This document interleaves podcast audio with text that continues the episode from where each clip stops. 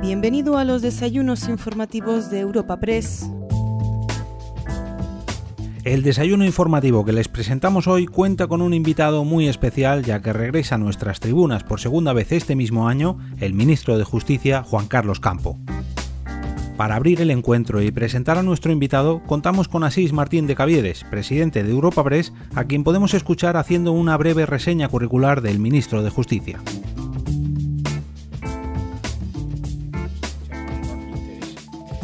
Juan Carlos Campo Moreno nacido en la localidad andaluza de Osuna, precioso pueblo, por cierto, licenciado y doctor en Derecho por la Universidad de Sevilla, eh, se convirtió en magistrado en el año 89.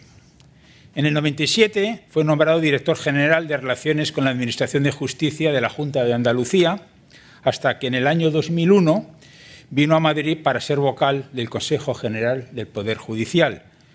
Entre los años 2009 y 2011 fue secretario de Estado de Justicia y en 2014 fue elegido secretario general de Relaciones con el Parlamento de la Junta de Andalucía. Diputado por Cádiz durante la decimoprimera, decimosegunda y decimotercera legislatura, en el Congreso, como todos sabemos, fue en enero de este año nombrado por el gobierno de Pedro Sánchez ministro de Justicia.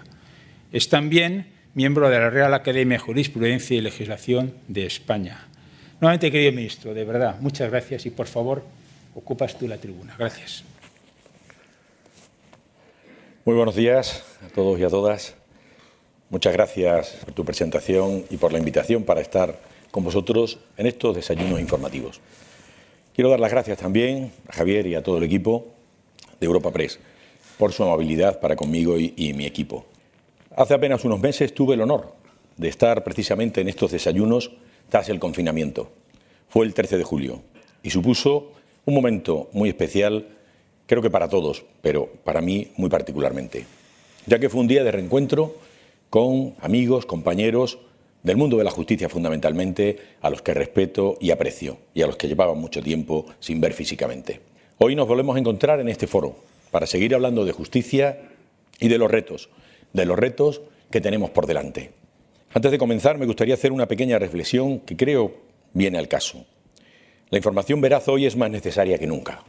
Sin periodismo serio no se puede hablar de una democracia fuerte, con una ciudadanía crítica con el poder y bien informada. Por eso, para mí, este tipo de espacios son un oasis. Un oasis para la racionalidad, el sosiego, la argumentación. Quienes me conocen saben que soy buen amigo de la conversación y del diálogo, y si es constructivo, mejor. Justo lo que se da en este foro, un espacio y un formato donde yo me puedo explicar y donde vosotros podéis formular las preguntas con la serenidad necesaria para poder reflexionar, porque el mundo de la justicia es eso, sobre todo reflexión. Gracias por todo ello. No obstante, lo decíamos, lo oíamos hace un momento, si alguno de ustedes venía por el café y los croissants, nos hemos llevado una decepción. Aunque todos esperamos recuperar pronto esa verdadera normalidad en los eventos, de momento el desayuno va a consistir, espero, en una buena conversación. Para hacerle la intervención algo más digerible, quiero contarles cómo afrontamos los retos de justicia. En esta legislatura, y no lo entiendan nada más que como un ejercicio de humildad, para lo siguiente, por eso hemos hablado de Justicia 2030. Voy a diseccionar mi intervención en tres bloques. Un primero en la que explicaré algo sobre el propio Ministerio y su importancia en el momento actual. En un segundo bloque hablaré sobre Alecrín, como ejemplo de proyecto vertebrador de los cambios que necesita nuestra justicia penal y, permítanme, nuestra justicia. Y en una tercera les hablaré de otro paquete de iniciativas importantes que afrontamos en ese contexto de lo que he dicho hace un momento, que es Justicia 2030. Y todo ello presidido por algo que no me cansaré de luchar porque sea una realidad, la cogobernanza. Me considero con humildad un hombre de justicia y de orden. Y comienzo por el principio, que no es mala manera de hacerlo. El Ministerio de Justicia es uno de esos ministerios que se llaman de Estado, cuya sede principal está, como muy bien saben, en la calle San Bernardo 45, en un palacio del siglo XVIII. Todas las mañanas cuando llego al despacho paso por un gran vestíbulo adornado con unos sofás blancos, bastante rococos, y dos vidrieras. Una de ellas representa el escudo de España y la otra un gran libro donde pone en palabras, letras mayúsculas, Lex, es un libro abierto en cuyo interior aparece esa referencia ley escrita. Y lo veo todas las mañanas, como un recordatorio, como una advertencia, como una llamada a reflexionar sobre los motivos por los que estoy aquí, en este ministerio.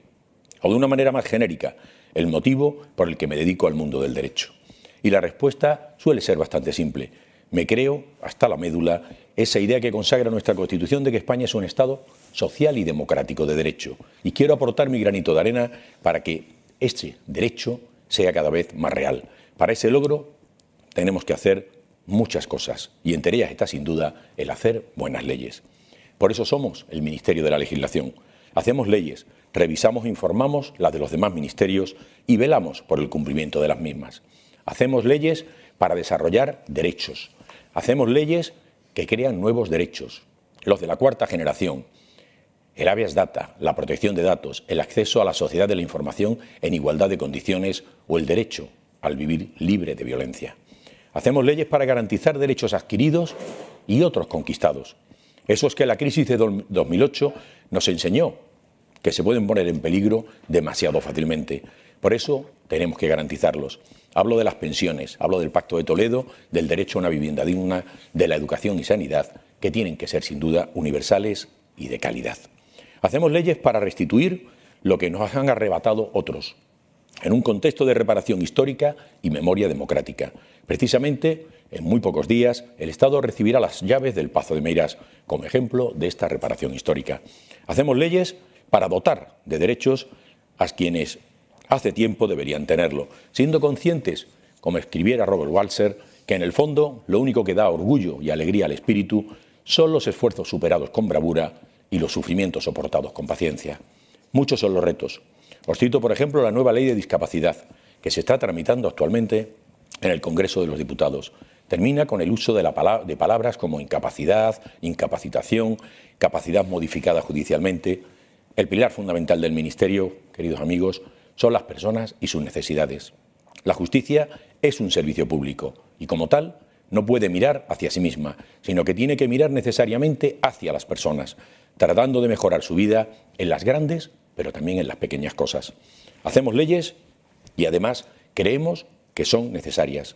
Soy de los convencidos de aquello que Montesquieu señaló hace ya algunos años, de que las leyes inútiles debilitan a las necesarias. Hacemos leyes útiles y necesarias, pero no solo. Hacemos otras muchas cosas que contaré en la tercera y última parte de mi intervención. Parece una obviedad, pero me gustaría que vieran la importancia de las leyes y del papel del Ministerio en ellas. ¿Se imaginan ustedes que invirtiéramos casi 300 millones de euros en transformación digital de la justicia y siguiéramos con un proceso penal de 1882? Creo que ven claramente por dónde voy. De ahí que antes que nada tengamos que repensar bien qué elementos qué parte de la estructura y procedimientos actuales tenemos que reformular. Primero, los procedimientos y sus garantías, detectar el cuello de botella y desatascarlo, la eficiencia procesal, la desjudicialización de los conflictos con una apuesta fuerte por la mediación y luego la tecnología, que impulsa y actúa como palanca de cambio. Esta idea se resume muy bien en la siguiente forma. La digitalización de la justicia no es ponerse a escanear los expedientes, es repensar todo el proceso. Abandonar el proceso pensando para el papel y crear uno nuevo pensando en la nube. Pero la justicia del futuro no son solo megapíxeles, inteligencia artificial o metadatos. Ejes importantes en nuestro proyecto de transformación digital en Justicia 2030. He dicho que esta intervención llevaba por título Los retos de la, de la justicia en esta legislatura. Y llevo un rato diciendo que en la justicia hacemos leyes. Pues la ley de enjuiciamiento criminal es permítanme la expresión coloquial, la madre del Cordero, la madre del Cordero de esta legislatura. Es sin duda la ley pendiente en los últimos 40 años, la ley que vertebrará esa nueva justicia adaptada a nuestra democracia y al modelo europeo del proceso penal. Es para mí uno de los grandes retos de reforma legislativa que ya estamos abordando. Como ministro de Justicia me conformaría con que, al terminar mi etapa, al menos hubiéramos conseguido lograr un alto consenso para aprobar esta ley me iría más que satisfecho. Por eso, me permitirían que dedique buena parte de mi intervención a explicarles, a contarles este nuevo proceso penal. La ley vigente se promulgó cuando Cuba y Filipinas pertenecían a España. No había cine, estábamos hablando de 1882. Imagínense. El pasado martes en el Consejo de Ministros se aprobó el anteproyecto de ley de enjuiciamiento criminal y el anteproyecto de la Fiscalía Europea. Dos normas que se encuentran mucho más vinculadas de lo que pudiera parecer a simple vista. Se trata de un acontecimiento de enorme trascendencia, enorme trascendencia para el ámbito de la justicia y del derecho en general. Dotar a España de una nueva estructura procesal penal es una necesidad que la califico de inaplazable, tanto por coherencia constitucional como por mandato de la Unión Europea. Con la tramitación de esta norma afrontamos una de las grandes tareas pendientes de nuestro sistema jurídico y constitucional, para dar el salto del siglo XIX al siglo XXI, para crear el proceso penal de la España democrática. Supone una obligación política.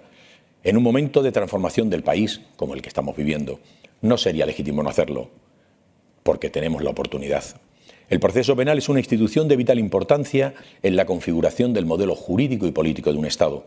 No en vano, representa ese principal campo de tensión entre la seguridad y los derechos fundamentales de nosotros los ciudadanos, entre seguridad y libertad.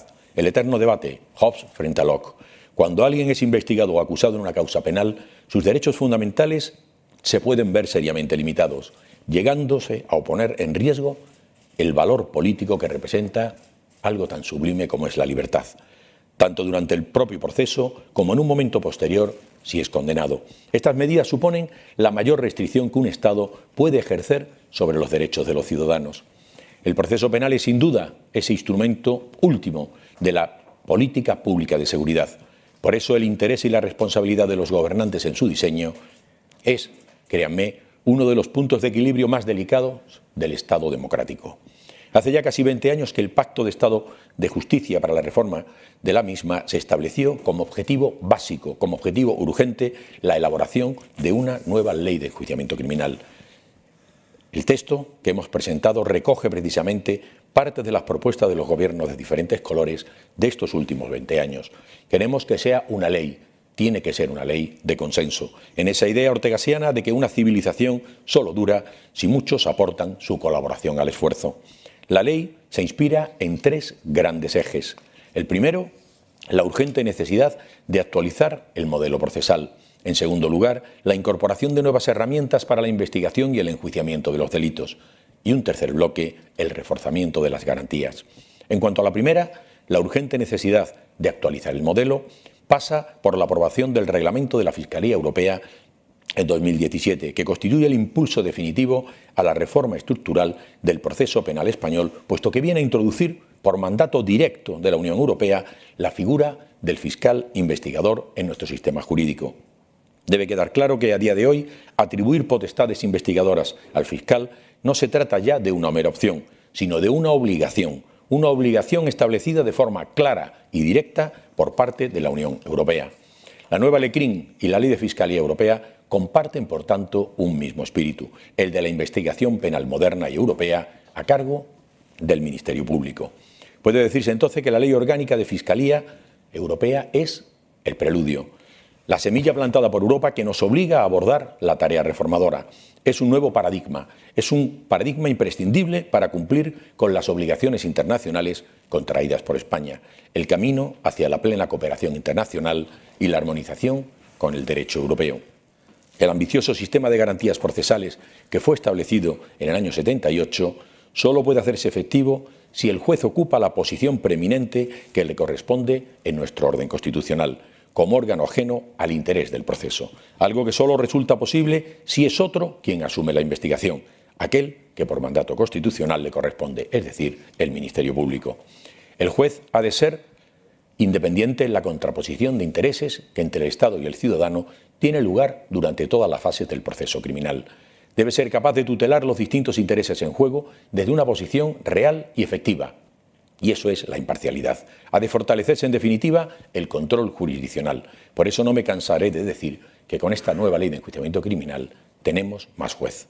Con estos objetivos se redistribuyen los roles entre diferentes figuras.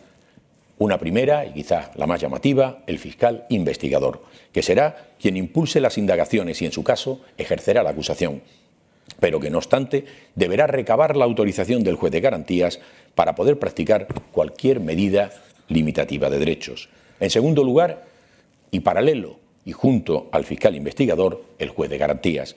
El juez de garantías que tendrá como principal función tutelar los derechos de los intervinientes en el proceso, decidiendo sobre cualquier aspecto que pueda afectarles. Y en, tercer lugar, una figura tremendamente importante, el juez de la audiencia preliminar, que tendrá una, una misión rabiosamente importante, como es el de realizar el juicio de acusación durante la fase intermedia y depurar la ilicitud probatoria, es decir, sin contaminarse previamente sobre la necesidad de abrir juicio oral y, en su caso, decidir sobre qué pruebas deben practicarse en este y cuáles deben ser expulsadas del proceso porque se han obtenido mediante la vulneración de derechos fundamentales. El juez por fin lleva el escudo y el fiscal la espada, tal como gráficamente lo expresó el maestro Vives Santón. Dejadme, creo que a estas alturas podemos estudiarnos. Dejadme, digo, que os cuente algo sobre el segundo eje, ese que he dicho de las nuevas herramientas para la investigación y el enjuiciamiento de los delitos. Este avance supone un salto cualitativo en la actualización de nuestro ordenamiento jurídico penal, puesto que da regulación a las más avanzadas técnicas de investigación contra el crimen. Muchas de ellas aún no tienen acomodo en nuestro ordenamiento y en algunos casos todavía no se encuentran reguladas por ningún otro país del mundo. Son ejemplos del carácter vanguardista de la norma la regulación de cuestiones como el ADN, la prueba científica, el tratamiento automatizado de datos, las búsquedas inteligentes, las investigaciones encubiertas en entornos digitales o la denuncia telemática. Además de innovar, el anteproyecto permite adecuar o ampliar el régimen jurídico de instituciones cuya actual regulación resulta deficiente, incompleta, como pueden ser el ejercicio de los principios de oportunidad o la propia y simple ejecución de sentencias. Del mismo modo, la propuesta normativa acoge y positiviza los más recientes estándares jurisprudenciales, no solo de nuestro Tribunal Supremo y Tribunal Constitucional, sino también de tribunales internacionales como el Tribunal Europeo de Derechos Humanos. Pasamos de Sherlock Holmes al CSI España. Todavía nos queda un tercer eje. Me refiero al reforzamiento de las garantías. Aquí emerge la víctima en el proceso el rol de la víctima supone una gran novedad. Se parte de una concepción amplia de las mismas para situarlas en un lugar central del proceso y desde su comienzo, desde su inicio. Ello es así no solo por las posibilidades procesales que se les concede como parte, sino también por la prioridad que se le da a sus derechos respecto de otros fines procesales. También es de destacar el hecho de que se permite la participación de la víctima durante la fase de ejecución, aún en el caso de no haberse personado previamente, lo que garantiza su presencia, durante todo el proceso. La víctima se sitúa, ahora sí, en el centro del proceso. Estas medidas benefician especialmente a menores, personas con discapacidad y víctimas de cualquier género, muy especialmente las de violencia de género. Creemos también, porque creamos una nueva, un nuevo régimen jurídico específico para las personas con discapacidad, que implica el derecho a defenderse en las mismas condiciones que cualquier otra persona y a participar eficazmente en todo el procedimiento. Conlleva la obligación de adaptar a las condiciones particulares de la discapacidad todos los trámites procesales. También un nuevo enfoque en la relación de los menores, bajo el prisma de la primacía del superior interés del menor y el cumplimiento de obligaciones internacionales, así como la reducción de la victimización secundaria con la regulación de la exploración reservada a través de expertos, que será prueba preconstituida. En cuanto a las víctimas de violencia de género, se limita la dispensa a declarar ninguna impunidad a los agresores, evitando así la revictimización a lo largo del proceso. De hecho, hace unos días me reuní con colectivos que trabajan en el ámbito de violencia de género para poder incorporar partes de sus demandas en esta ley de enjuiciamiento criminal. Esta importante norma comienza ahora un amplio y sosegado debate social también jurídico, en el que esperamos la participación de todos, sin excluir a nadie, de todos los actores y sectores interesados en el progreso de la justicia. Será sin duda uno de los grandes proyectos de esta legislatura.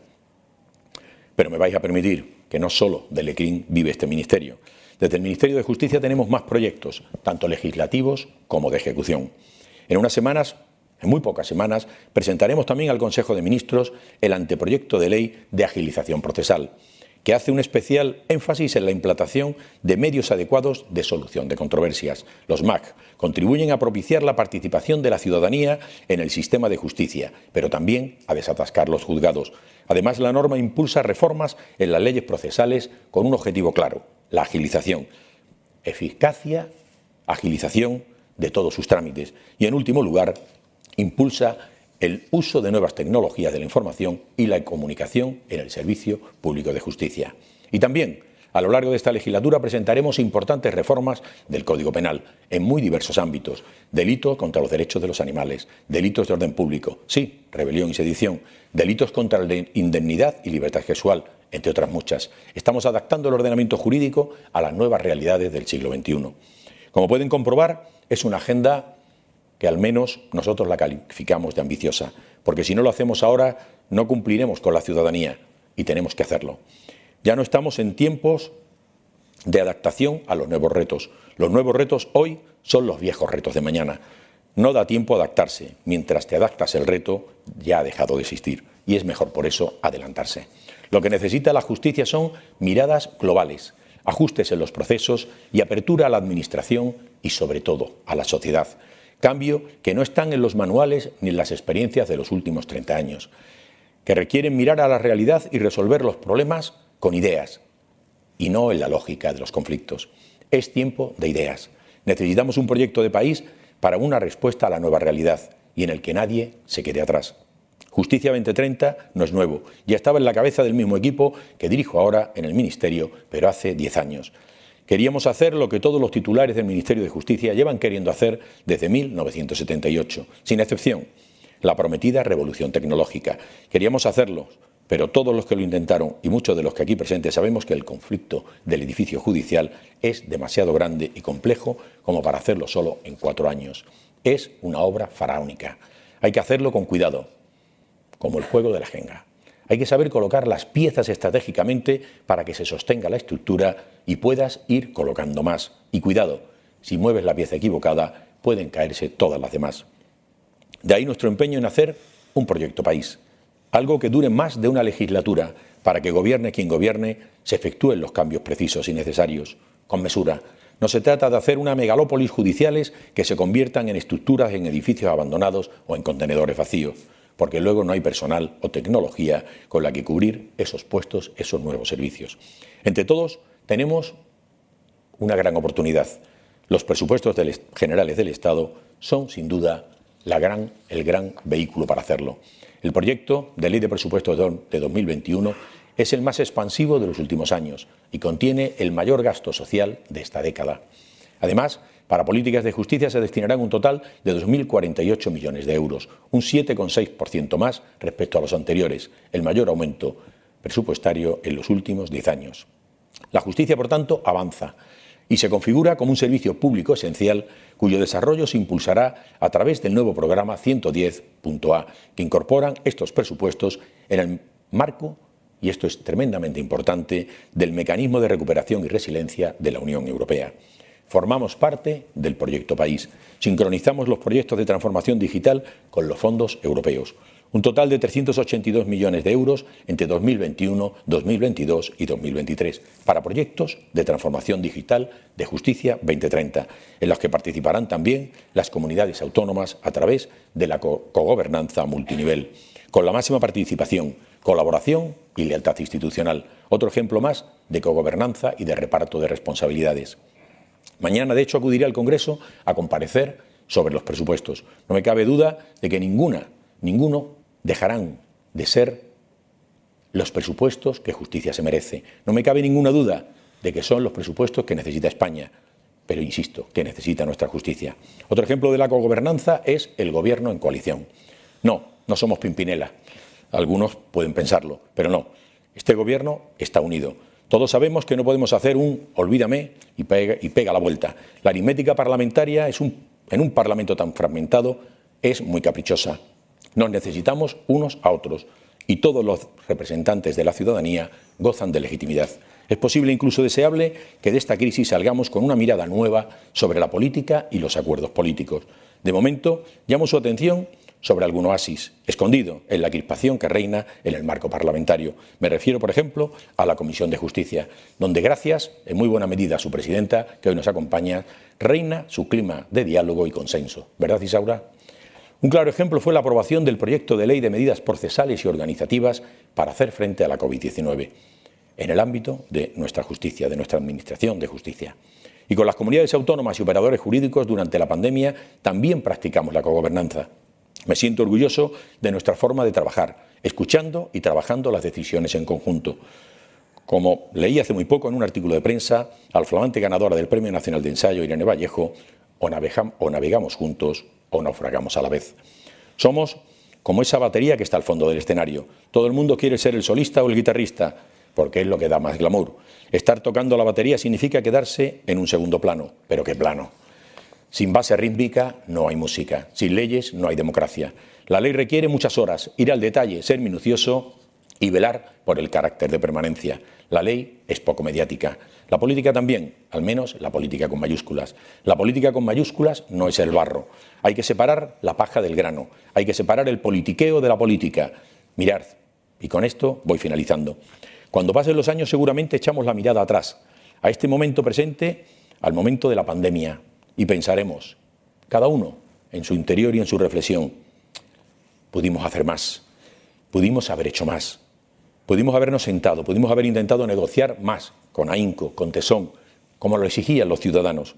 Por mi parte, os puedo asegurar que seguiré tendiendo la mano hasta el final, cada uno dentro de nuestras posibilidades. No esperemos al futuro. Empecemos hoy diciendo, podemos hacer más y hagámoslo, hagamos más, dialoguemos, hablemos, acordemos. Es lo que la sociedad nos demanda, a los políticos y a las instituciones.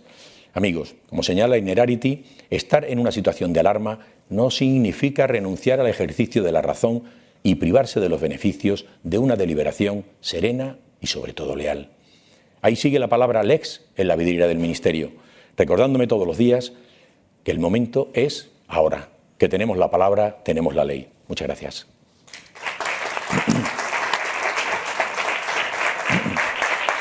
Muchas gracias. Muchas gracias, ministro. Tenemos 40 minutos y muchos asuntos.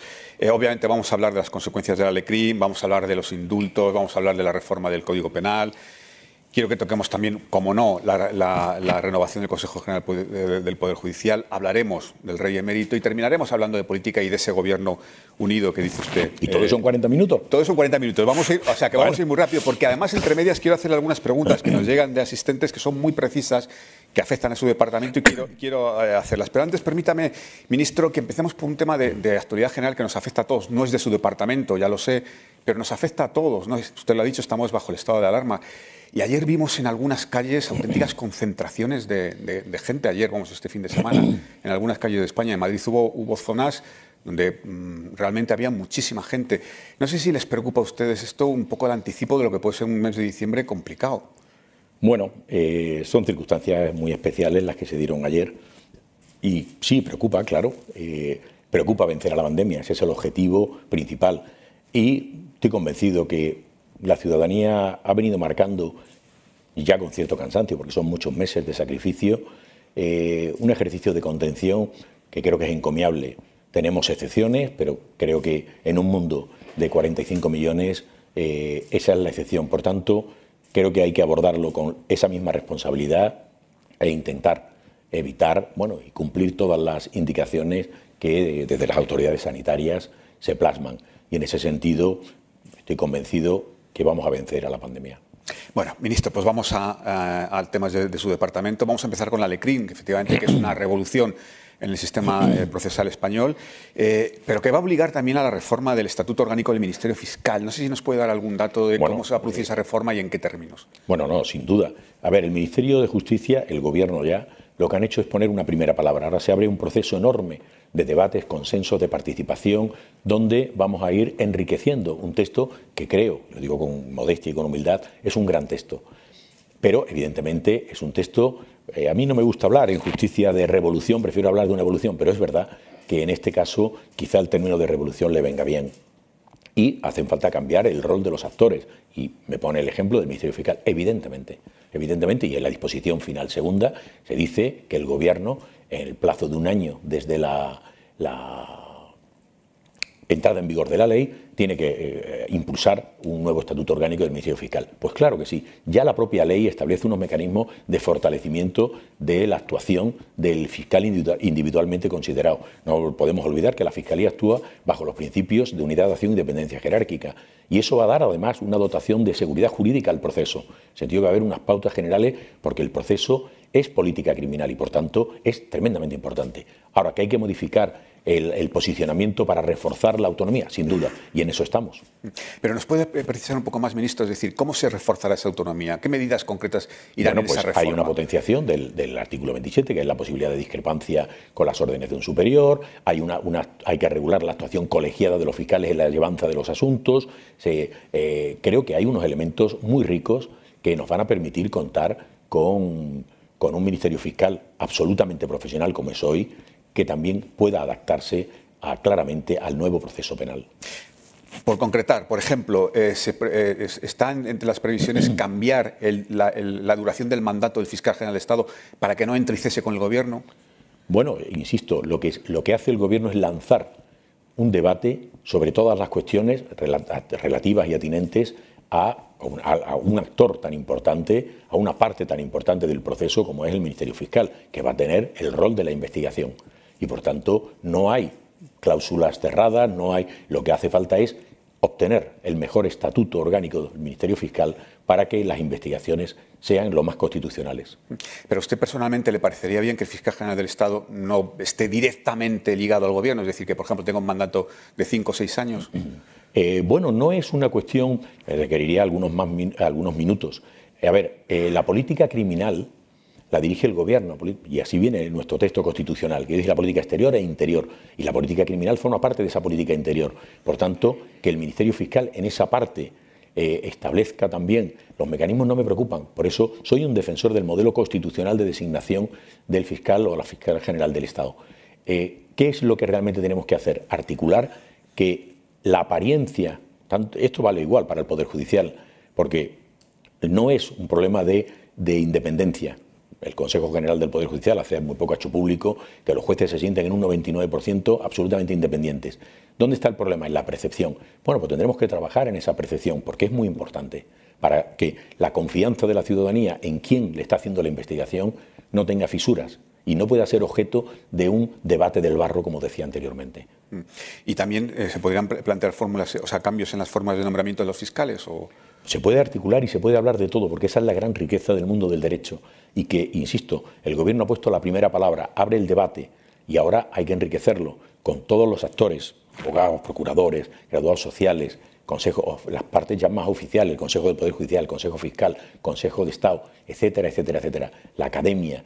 ¿Cómo no va a pronunciarse las universidades, el mundo procesal sobre esta área? Es fundamental y, por tanto, eso es lo que quiero. Y por eso hablaba de ámbitos de, serenidad, incluso para algo tan revolucionario como puede ser esto. Y por eso, incluso si han tenido la curiosidad, se dice que esta ley entrará en vigor a los seis años, porque necesita no solo ya una adecuación en términos procesales, es decir, de marcar los, los, momentos de investigación, el papel de cada uno, no, sino que es necesario cambiar unas estructuras, porque realmente es un cambio absolutamente trascendental, es un cambio estructural, es un cambio de país en cuanto a abordar el proceso penal, que por otra parte nos armoniza con Europa. Mm.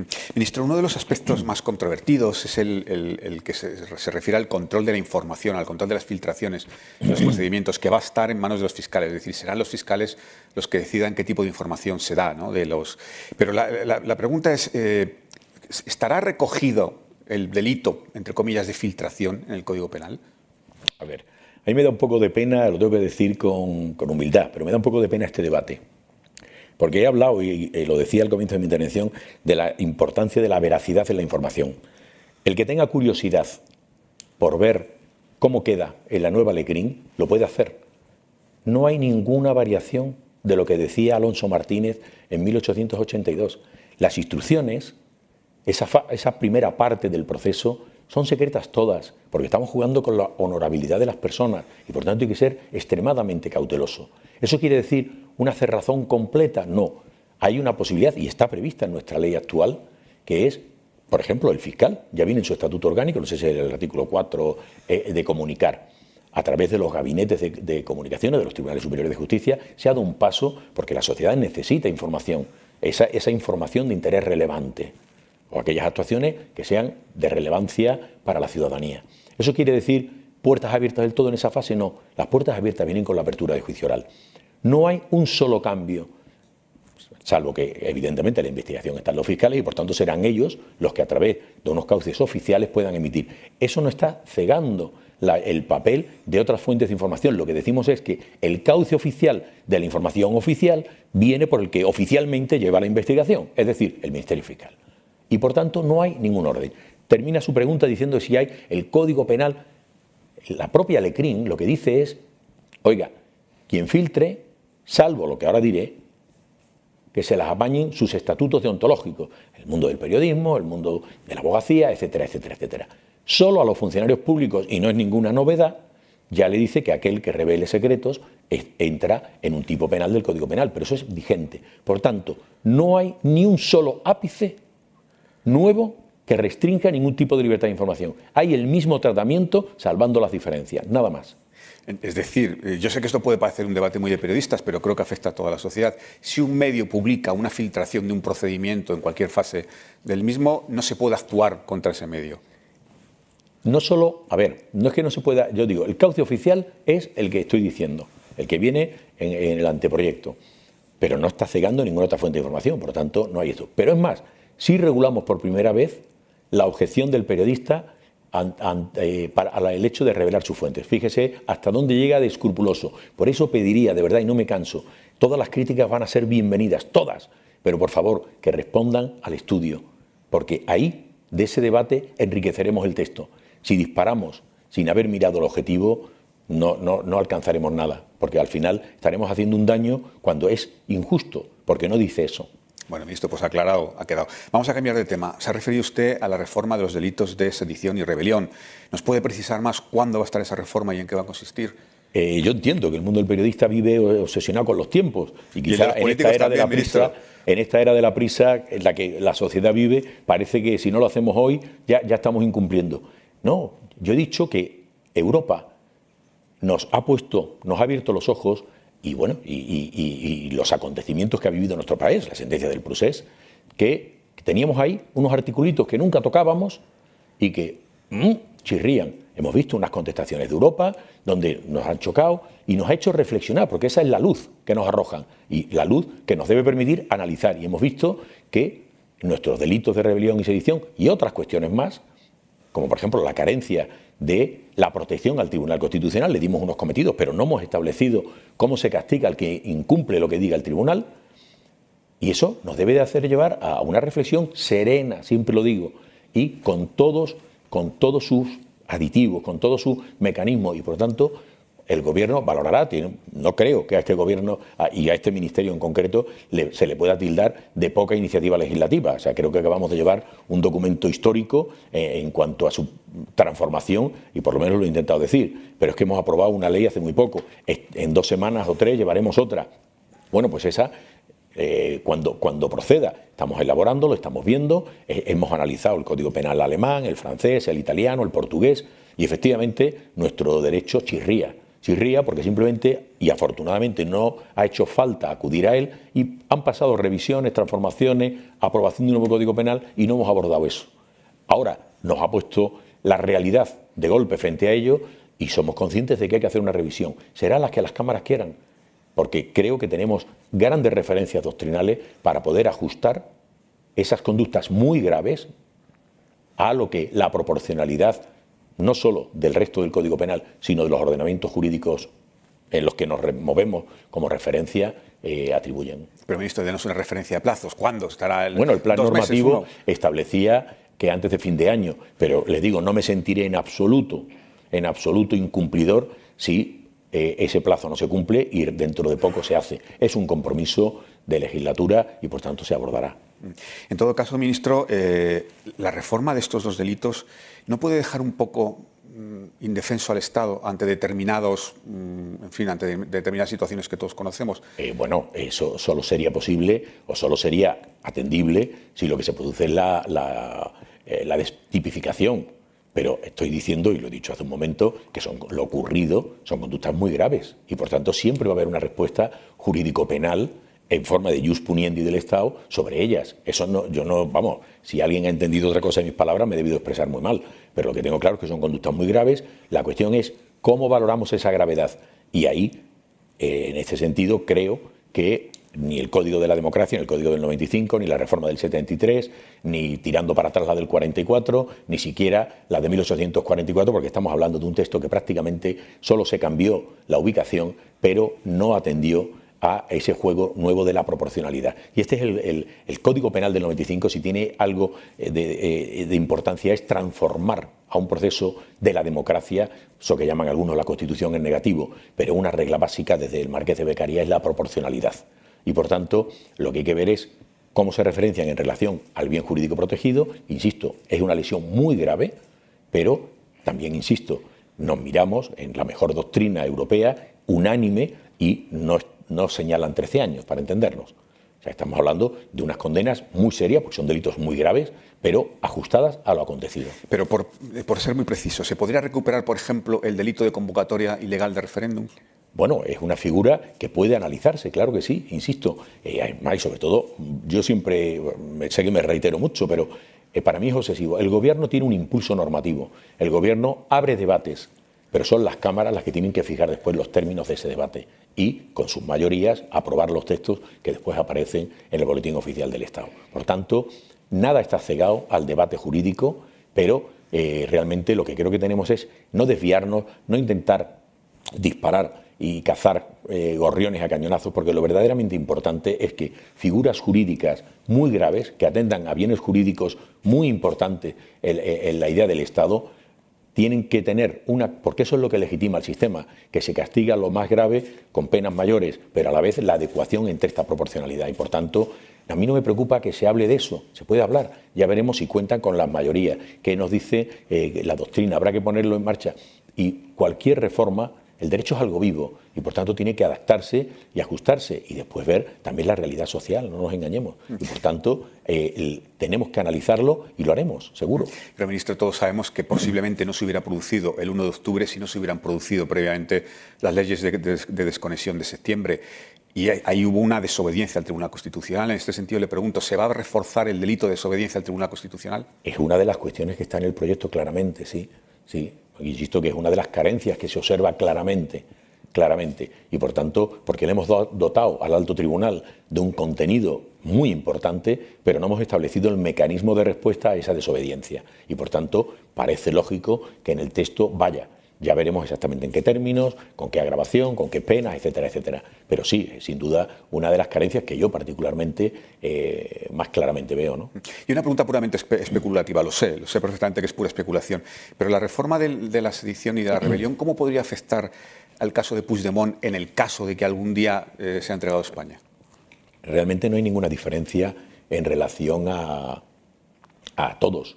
Eh, la, Constitución establece que si eh, hay una resolución, hay una modificación legislativa eh, que tiene mayor gravedad, no se aplica a nadie, porque los hechos hay que enjuiciarlos conforme al código que estaba vigente, pero esto es justo lo contrario cuando es más beneficiosa. Por tanto, si hubiera una adecuación a las penas del código francés, italiano, alemán o portugués, pues evidentemente el Tribunal Supremo tendría que entrar a valorar si es o no revisable la sentencia.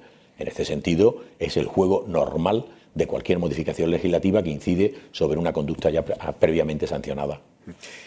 Eh, indultos, ministro. ¿Cuándo estarán los indultos a los condenados del proceso? Pues el problema está que no tengo respuesta, porque no depende del Ministerio de Justicia. El Ministerio de Justicia es un mero impulsor y, tal como llegan, ha tramitado y ha enviado al Tribunal Supremo los indultos de, de cada uno de los que llegaron. Creo que, eh, creo que está siendo una marca de, de este ministro y me siento muy orgulloso de ello, de que estos asuntos de relevancia, poner en marcha un indulto no debería ser un hecho de relevante para ponerlo en comunicación del Congreso de los Diputados, pero dada la trascendencia social, me, pareció oportuno hacerlo así, como igualmente que iba a llevar a la, ley de enjuiciamiento criminal al Consejo de Ministros. Creo que el Congreso está para eso y hay que, tenemos que, los que nos creemos las instituciones, solo podemos hacer actos que las refuercen.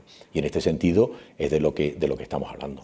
En todo caso, el informe del Supremo no es vinculante, pero sí que sería relevante que el Gobierno indultara contra un informe del Tribunal Supremo bueno, hay que ver cuando llegue ese momento e individualmente considerado uno por uno, se tendrá que ver si son acreedores del, derecho de gracia, ¿no? que es lo que la ley de 1870 establece. Por tanto, no me voy a pronunciar jamás ni sobre un asunto judicial, y los que me conocen lo saben, porque es una constante en mi vida que hay que respetar. Me siento juez por encima de todo y creo en la independencia judicial y, por tanto, no hay. El ministro de Justicia es el último que debe hacer valoraciones sobre procedimientos judiciales y yo no lo voy a hacer. Y en este sentido, el Tribunal Supremo dirá lo que tenga que decir, se analizará uno por uno y el Ministerio de Justicia elevará a Consejo de Ministros unos posibles acuerdos que son o denegatorios o de estimación total o parcial. Ministro, le pregunto no como visto, como político, como político, ¿cómo argumentaría usted el indulto de Junqueras, por ejemplo? Eh, si se lo contara, estaría contraviniendo mi propia argumentación, con lo cual no lo voy a hacer. Bueno, ministro, vamos a, vamos a hablar de, la reforma del Consejo General del Poder Judicial, pero antes permítame que le, voy a plantear algunas preguntas que nos han llegado de los, de los asistentes. El primero lo plantea Santiago Martínez Laje, que es árbitro internacional dice que el Ministerio de Justicia sometió a consulta pública en el mes de junio un anteproyecto de ley de, eficiencia eh, procesal y de medios de solución de controversias. Se ha referido usted, creo, en su intervención.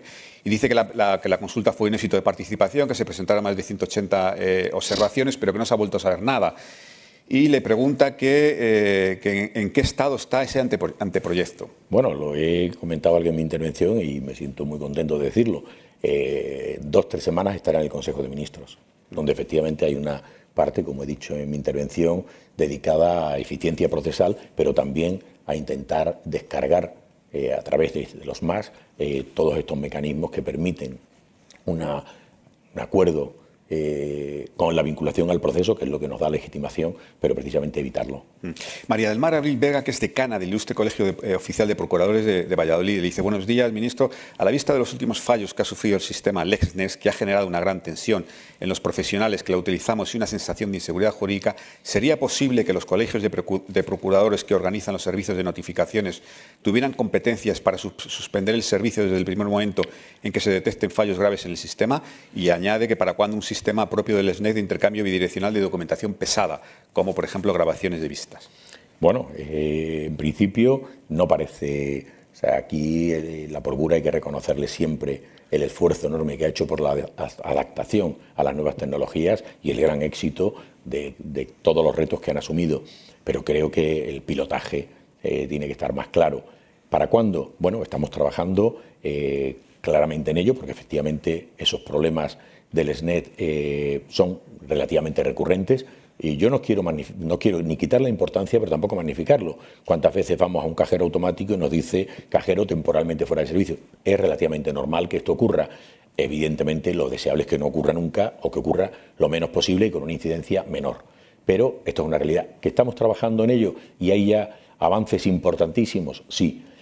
Eh, bueno, uno de los aspectos que, estamos trabajando es lo que se llama la textualización, tal modo que efectivamente ya no haya que pedir el CD, sino que empecemos a jugar con la nube. Y eso es un gran reto. Insisto, la, digitalización de la justicia no es que se digitalicen los documentos, es la posibilidad de articular la información a través de los mecanismos que hoy nos ofrecen las distintas eh, posibilidades tecnológicas.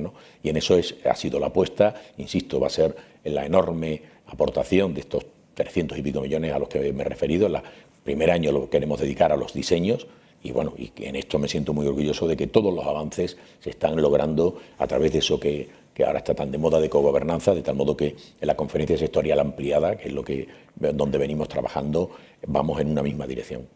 Y, eh, ministro, plantea eh, Ana Bujaldón, que es presidenta de FEDEPE, que es la Federación de Mujeres Directivas, dice que las mujeres representan el 54% de los miembros de la carrera judicial, pero que, sin embargo, a medida que ascendemos de nivel, ese porcentaje va bajando. En la pirámide judicial, Tribunal Supremo, Audiencia Nacional, solo 3 de cada 10 son mujeres. Ninguna mujer ha ocupado nunca ni la presidencia ni la, vicepresidencia del Tribunal Supremo. Este año, por primera vez en la historia, una mujer preside una sala de alto tribunal, María Luisa Segoviano y dice que si hay algún avance, que reconoce que hay algún avance, pero dice que queda mucho por hacer y le pregunta que por qué sigue siendo tan minoritario el acceso de, las mujeres a los altos cargos judiciales. Y tiene toda la razón. Tiene toda la razón, y comparto y de hecho combato eh, bueno, tengo que decir que formé parte del consejo, de un consejo del Poder Judicial que abrió por primera vez la puerta a las mujeres al Tribunal Supremo. Esto es una lucha constante, es un reto como sociedad, no es un reto de mujeres o de hombres, sino de todos. Y efectivamente tenemos que hacer, no ya que ese 54, sino que realmente eh, tengamos también en el ámbito de la justicia lo que la sociedad está logrando ya en otros ámbitos y tenemos que poner cada día este objetivo en nuestras actuaciones. Hmm. Ministro, ¿cuándo es la última vez que habló con Enrique López, por, curiosidad? pues creo que hablamos el jueves o el viernes, hablamos con mucha frecuencia. ¿Pero hablaron de, fútbol o del tiempo o de la renovación del Consejo General de Poder Del fútbol hablamos poco. O sea, hablaron de la renovación del Consejo General Judicial. Hablamos y cuéntenos que... Sí, sí, no, no, hablamos de cosas, sí, claro. Y entre ellas, un tema importante es la renovación del Consejo, claro. ¿Y en qué punto está? Pues creo, puedo decir que estamos en un punto, como estuvimos en agosto, en un, enorme acuerdo, en un enorme acuerdo, donde realmente no hay ni un solo elemento de, diferencia. Eh, la, idea de eh, dotar de mayor eh, peso a la carrera judicial en, la, designación de los vocales judiciales está expuesta por mí el 17 de febrero en la Comisión de Justicia. Tenemos que volver al pacto de Estado por el que Enrique López y yo fuimos vocales del Consejo, es decir, una mayor fuerza en ese mecanismo de doble legitimación. Yo mismo propuse que tendríamos que, insisto, no independencia judicial, que es a los propios jueces nos dicen que es completa, sino la percepción y, por tanto, la actuación del Consejo, cómo tiene que ser. Creo que es bueno que facilitemos a través del órgano de gobierno de los jueces la visibilidad de un gran acuerdo y, por tanto, creo que es bueno subir las mayorías en la decisión de las, designaciones de las altas cúpulas. Es decir, que no haya posibilidad de nombrar a un magistrado del Supremo con menos de 13 votos. Y creo que podemos dar todavía una vuelta de tuerca a, algo tan simple como es eh, reforzar la visibilidad, insisto, del mecanismo de selección. Y por tanto propuse en una fórmula abierta crear, por ejemplo, una comisión entre el Congreso y el Senado que pudiera analizar también a los judiciales y buscar un mecanismo por activa o por pasiva, es decir, bueno, estos son candidatos magníficos, los ha elegido tal, pero bueno, quizá debería tenerse en cuenta esto, esto, esto, esto, o quizá por estas cuestiones estas personas se hacen acreedoras de un mayor eh, consenso en su elección, tal. Creo que eso está ahí, creo que son mecanismos que son absolutamente compartidos, muchos de ellos están recogidos en, la proposición de ley del Partido Popular que se presentó hace escasas fechas en el Congreso y creo que hay unos elementos de trabajo y de acuerdo enormes. Creo que es muy poco lo que nos separa y mucho lo que nos une. Únicamente es, creo, el hacerlo público. ¿Solo falta hacerlo público? Yo entiendo que sí. O sea, el acuerdo está hecho, ministro, para que no haya ninguna duda. Hay acuerdo para la renovación eh, del El acuerdo no estará hecho cuando no se exterioriza, porque eso forma parte del acuerdo. Pero desde luego eh, yo me, me sitúo, y lo he dicho últimamente en varias ocasiones, en una esperanza muy razonable de que en muy poco tiempo el Partido Popular volverá a ser ese partido de Estado que todos queremos, ese partido centrado en sus propuestas y centrado en su actuación que nos permita llevar a la, a la viabilidad de los órganos constitucionales. Piensen, fíjese, la, atrofia muscular que se puede producir cuando estamos obligados a y no hacemos. Estoy pensando que de retrasar, por ejemplo, vamos a, desviarnos del, Consejo, que parece que solo, solo hay Consejo. También está el Tribunal Constitucional. Tribunal Constitucional que tiene por eh, previsión constitucional una renovación eh, de cuatro de sus doce miembros cada tres años. Bueno, pues con la con esta atrofia que se está produciendo, imagínense que la renovación, porque tarde o temprano se producirá, no, no, cabe duda, y que se hace, por ejemplo, a las puertas del verano.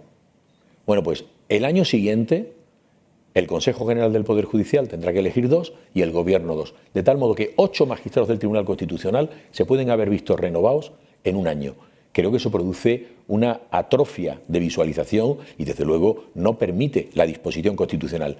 Insisto y con esto termino. La no renovación no es ninguna alternativa. Ministro, ¿Pilar Teso será la nueva presidenta del Consejo General del Poder Judicial? Pues no tengo ni idea. Será aquella persona que concite las mayorías necesarias propuesto por los vocales en, el primer, en la primera sesión constitutiva, donde los vocales expondrán quiénes son eh, aquellas personas que, según su leal saber y entender, consideran que tiene las cualidades para presidir el, Consejo del Poder Judicial y el Tribunal Supremo. ¿Habrá vocales de Podemos? No lo sé, dependerá del grupo parlamentario, pero bueno, insisto que eh, aquí no hay nadie que tenga el marchamo de calidad o el marchamo del carnet de autenticidad. O sea, yo, por ejemplo, creo que Izquierda Unida, Partido Nacionalista Vasco, Convergencia y Unión han estado en todo, prácticamente en todos los consejos. Tanto creo que no es legítimo vetar a nadie. Lo que pasa es que era una condición sine qua non del Partido Popular, que no, que no hubieran... Bueno, ahí unos días es solo la negociación, y ya el presidente lo dijo desde una rueda de prensa en Bruselas, que el, negociador es el ministro de Justicia. Se han ido dando respuesta a todos y cada uno de los requerimientos. Las proposiciones se paró. El, insisto, hay veces que la vida nos va metiendo en un callejón sin salida del que es difícil salir y ojalá encuentren esa luz necesaria porque el país y el Estado lo necesitan. Pero otra condición que ponía el Partido Popular era la, la retirada de la reforma del... del, del Está congelada. Pero no retirada. Eh, a ver, hay veces que en, engancharnos a clavos ardiendo no tiene sentido. Ellos lo saben perfectamente que el presidente del gobierno ha dicho está paralizada. Está paralizada. Pero yo, yo hago también la siguiente pregunta. Que los ciudadanos reflexionen, a mí no me lo tienen que decir, pero que reflexionen sobre qué hacer. Porque hay una obligación constitucional, nadie lo duda. Cada cinco años el Consejo General del Poder Judicial será renovado. La ley orgánica que desarrolla ese mandato dice, y además ninguno puede repetir. Luego creo que el mandato constitucional, en todo el bloque de constitucional, lo que está diciendo a los cinco años, nuevos y por completo. Se van a cumplir estos días dos años, es decir, cerca del 40%. Creo que esa reflexión nos tiene que llevar a decir, bueno, ¿y si esto, si el Partido Popular nunca quiere? La democracia no puede pararse. Esto lo dijo el Consejo de Estado en un informe en relación a otra cosa, pero los relojes de la democracia tienen que seguir funcionando. Vale. O sea, ministro, que si titulamos que hay acuerdo para la reforma del Consejo General del Poder Judicial, no nos equivocamos. Lo digo porque mis bueno, compañeros eh, están llamando ya a Enrique López. Eh, intuyo, intuyo que sí, que hay una equivocación, porque el acuerdo para mí será total cuando eh, se anuncie que sean eh, se ha exteriorizado y que por tanto se van a llevar a activar los mecanismos parlamentarios para dar definitivamente la ¿y renovación cómo- y el mandato constitucional. ¿Cómo lo van a anunciar? No lo sé, no lo sé. Una rueda de prensa usted y, y- Pues no tengo ni idea. A mí no me importaría cualquier fórmula con tal de que se renueve el Consejo y el Tribunal Constitucional y todos los órganos de estación parlamentaria que están bloqueados. Porque creo que las democracias solo funcionan ejerciéndolas. Vale. Bueno, ministro, nos quedan eh, apenas 10 minutos y todavía dos asuntos importantes. El del rey emérito, ministro, eh, sigue fuera de España. ¿Cree usted que debería volver? El agua no ha sido que me ha cogido, ¿eh? No. No es para pensar la respuesta que la tengo No, no, no, muy pensada. Estoy convencido que, que es un ciudadano absolutamente libre. No hay ningún procedimiento abierto contra él. Por tanto, tiene su libertad ambulatoria absolutamente eh, en pleno ejercicio. Ya no voy a hablar de que también es inocente mientras no se demuestre lo contrario. Porque como es un igual entre todos, entre la justicia, desde que perdió su condición, por tanto, mm, no es mi problema. Lo que sí tengo claro es que el día que se le llame no tardará ni un minuto en venir. Y creo que es lo importante. O sea, esto cuando se oye en titulares, está huido. No, no, no, por favor, no confundamos. Es importante. Tenemos una obligación de transmitir, uno, la preocupación de lo ocurrido, está claro, pero dos, es una persona sobre la que no pesa ningún procedimiento ni ninguna medida cautelar sobre él y por tanto goza de todas sus libertades, entre ellas la de poder desplazarse. Y tengo claro que si abriera un procedimiento fuera llamado, vendría. Por tanto, lo importante es que la, corona está haciendo cada día eh, esfuerzos por buscar esos ejercicios de transparencia, de rendir cuentas a la sociedad y creo que los movimientos eh, del rey en el último año y pico tienen un signo claro de implicarse en la sociedad a la que sirve. Allá, eh, sobre el rey emérito, tres procedimientos abiertos, más el de Suiza, pero tres procedimientos abiertos en el Supremo. No, no hay tres procedimientos abiertos. Procedimientos judiciales no hay ninguno. Bueno, investigaciones, Hay o sea, investigaciones, investigaciones, sí, sí. que yo no sé el estado de, la- de- de- de esa cuestión. Son investigaciones preliminares que hace el Ministerio Fiscal conforme a su estatuto Está muy bien la precisión, investigaciones. Y que, y que si, si considera que tienen rango judicial, tiene que judicializarlos. Y entonces ya podremos hablar de que hay un procedimiento judicial estricto senso. ¿no? Y, pero bueno, insisto, aunque lo tuviera abierto, mientras no haya una medida sobre él, eh, también puede, puede moverse. O sea, que es que no, no nos engañemos. O sea, que es que queremos que esté aquí. Bueno, lo importante es que esté aquí cuando sea llamado. Bueno, ministro, eh, ha dicho usted que el, que el gobierno está unido, pero sin embargo da la impresión de que cada decisión tiene una reacción inmediata de la contraparte. Mm, esa es un poco la impresión que tenemos. ¿Está de verdad tan unido el gobierno? Eh, bueno, a ver, el, el gobierno está, está experimentando, la sociedad española, un, gobierno de coalición, que no había, no había precedente en nuestra, en nuestra democracia. Hay unos referentes en otros países que son buenos ejemplos y tiene que encontrar su, encaje. Son dos posturas de ver algunas cosas con cierta eh, afinidad o similitud, pero en otras no. Y es lógica las tensiones. La cuestión es, a mí la tensión no me preocupa, me preocupa la exteriorización al final. Y en ese sentido creo que podemos decirlo, y es donde empezaba, creo que la actuación es del gobierno.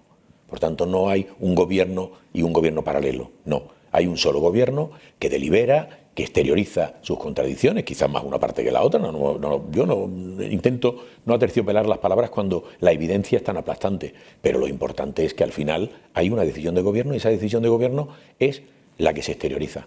Pero, ministro, y eh, da la impresión, y es una impresión y por tanto es puramente especulativa, de que Pablo Iglesias les tiene tomada la medida. No, yo rechazo ese planteamiento. Pablo Iglesias, eh, como líder de un grupo político y vicepresidente del gobierno, exterioriza sus cuestiones. Unas veces, bueno, podrá pensarse que las gana, no siempre, pero en cualquier caso, si eh, expone un tema y el gobierno lo asume, es un tema de gobierno. Y la última, ministro, hay mucha especulación eh, sobre, que la, sobre la posibilidad de que después de la aprobación de los presupuestos generales del Estado haya una remodelación del gobierno. ¿Ha habido usted algo? Absolutamente nada. Es más, tengo demasiados problemas para preocuparme de especulaciones. Y en todo caso solo le corresponde al presidente del gobierno. Efectivamente. bueno, ministro, pues de verdad que es un placer eh, tenerle con nosotros. Muchísimas gracias. Mucho más en unas circunstancias como las, como actuales. Un Muchas gracias. placer. Y gracias a todos. Muchísimas gracias.